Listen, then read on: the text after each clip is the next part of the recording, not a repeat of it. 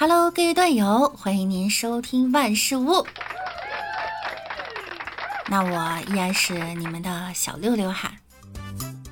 最近啊，六六经常口误，闹出了一系列的笑话，实在是太尴尬了。现在的输入法呢，真是太高级了，你常用的那些词儿啊，它就给你放在前头。所以呢，我经常性的用拼音打出错别字。什么冰糖桂圆莲子婴儿羹，使劲儿披萨，跺脚炒鸡蛋，鱼头泡冰，噎死饼干，凉拌急死，油焖大侠。因为这些错别字啊，也经常闹出笑话。很早之前呢，我曾经在论坛上发过一个据说很好用的晒后美白小偏方儿。这偏方呢是要把南瓜蒸熟晾凉以后呀，和黄酒拌一拌，敷在脸上。由于笔误呢，我把黄酒写成了黄油。后来我一个朋友就按照这个方法在脸上涂了一个月，之后他来找我说：“六六啊，照你这方法，我也没变白呀，反而脸上越来越油了。”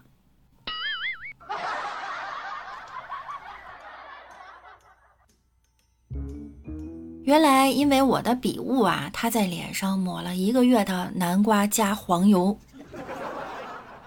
还有一次，我在分享减肥餐的时候呢，愣是把菠萝写成了玻璃，结果那一看评论呀，都是让我小心别把肠子肚子划了的。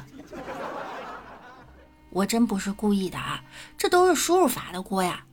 不过口误的时候呢，就赖不到输入法上了。这种面对面的说错话呀，才是真的尴尬。呃，经常听我们节目的小伙伴呢，可以知道，六六呢是脱口秀界的嘴瓢选手。曾经在自我介绍的时候说：“大家好，我是主播六六”，愣是说成了主编，差的不是十万八千里呀。记得我有一个朋友，当年呀在电台工作。好多年前都是编辑手写播音稿，主持人呢照着念，有时候字迹乱难以分辨。有一次直播呀，直接把《猎人圆舞曲》生生的念成了《腊八圆舞曲》。还有一次，我有一个同事啊去鄂尔多斯出差，另一个同事呢问我他去哪儿，我就说香格里拉。这同事呢就写了个购物单，托他带东西。我扭脸就发出去了，后来那出差的同事给我发信息说：“我快把鄂尔多斯地皮都掀了，也买不到你想要的。”然后我扭脸又给我这同事传话，我说：“他说鄂尔多斯没有。”我这办公室姑娘就惊了：“靠，你不是说他去乌鲁木齐了吗？”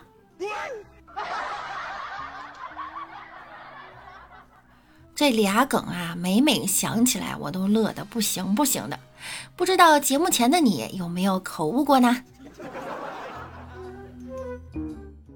小的时候啊，我爷爷把雪茄说成雪茄，导致年幼无知的我呢，一直很好奇，雪茄这种茄子到底长什么样呢？是长在雪地里的吗？为什么要抽一个茄子呢？还经常问同学有没有吃过雪茄，现在想想啊，真的是尴尬到头了。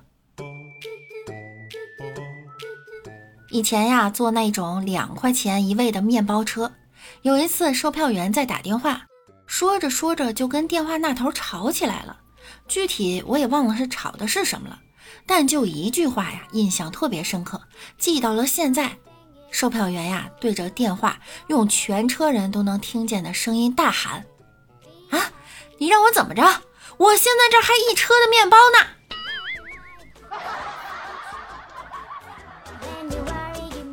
合着我们都是面包中的一员。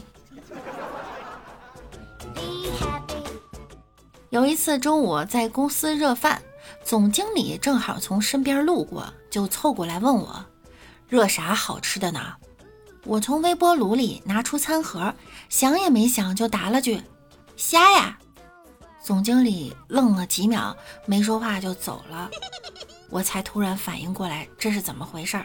那一刻，我特想打开餐盒追出去给他看，我吃的真的是虾呀！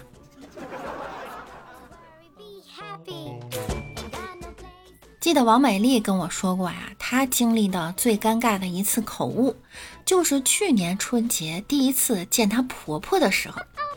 她老公啊是二胎，婆婆呢岁数大，谈恋爱那会儿啊没登门前，她老公啊就经常跟她说他妈岁数大什么的。她也没太在意。那次登门造访呢，刚进门，她妈就迎了出来。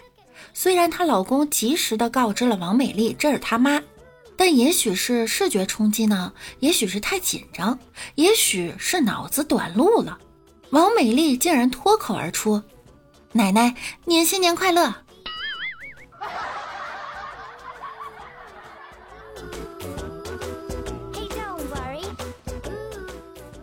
高中的时候早恋，千方百计瞒着家里，结果呀还是不攻自破了，口误害人呀！在家叫我妈的时候，顺口叫成了老公，差点没被打死。六六至今还记得屁股的疼。小时候啊，特别爱吃阿尔卑斯的奶糖，有次我爸去超市呢，我就让他帮我带点回来。结果我爸空手而归，说是找遍了也没找到喜马拉雅奶糖，问了好几个售货员都没有。喜马拉雅奶糖有没有不知道，但是喜马拉喜马拉喜马拉雅，但是喜马拉雅里面有主播六六和万事屋。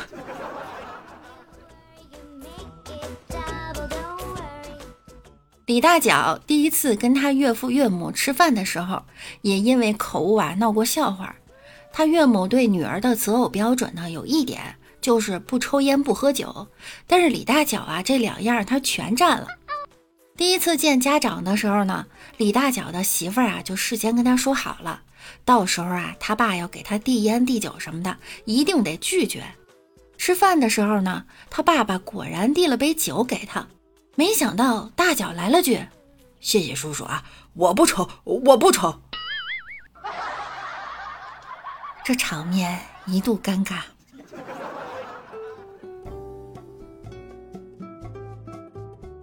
六六还记得小时候闹过的一些尴尬的事情。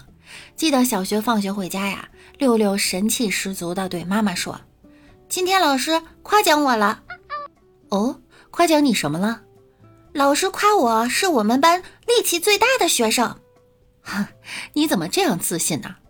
我们班主任说，不管做什么，我总是一个人拖了整个班的后腿。你个瓜娃子，别跑！那天六六可是被追了好几条街呀，最后还是没能逃过一顿打。